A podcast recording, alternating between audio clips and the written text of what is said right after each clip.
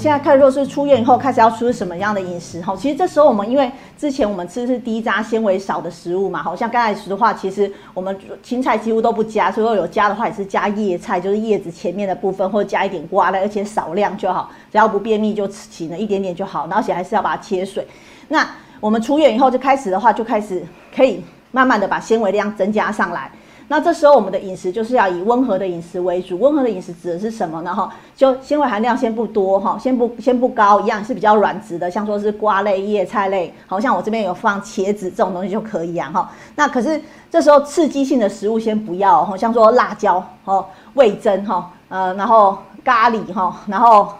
沙茶哈，这种东西就是比较咸、比较刺激的东西，就先不要给病人吃哈。这种东西比较刺激，先不要吃哈。然后。可是饭的话就不用再煮软饭了哈，开始可以煮一般像一般人吃的这种干饭就可以开始吃哈。然后呃，这时候的那个精力汤的话，我们打了精力汤，虽然还是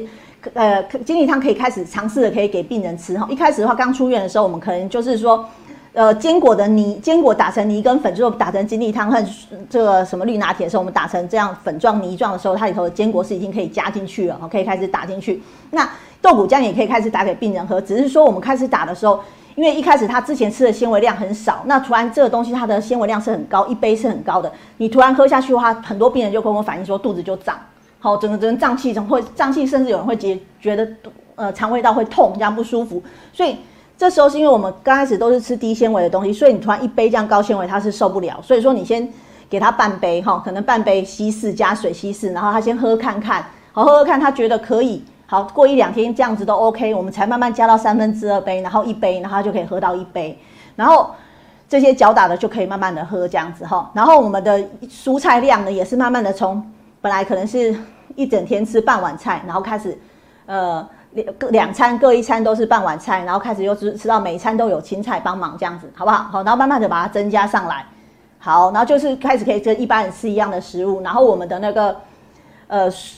全全谷杂粮类，也就是我们的饭类的话，可以开始慢慢加南瓜、地瓜下去。好，先加下去，这时候先不带皮，先加下去，然后加下去以后，它哎它可以很可能，因为我们地瓜饭可能只有几块地瓜嘛，它吃的也 OK 的话，那我们再开始。把呃这些东西换成有带皮的南瓜或地瓜，然后之后呢，像那个全谷杂粮的饭的话，我们可能先加一点紫米，然后慢慢再增加糙米，然后把那个量之后慢慢通通换成全谷杂粮饭，就是也是我们的目标是达到这个我们现在后来的预防癌症的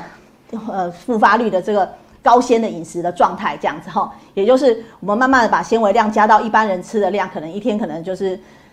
呃，三份的蔬菜，两份的水果，然后慢慢的就是加到我们所谓的防癌的饮食，蔬果五七九，也就是女生呢，蔬菜呢大概有四份，男生蔬菜呢有六份这样子的蔬菜量，水果呢各三份的量，哈，这样子把它增加上来。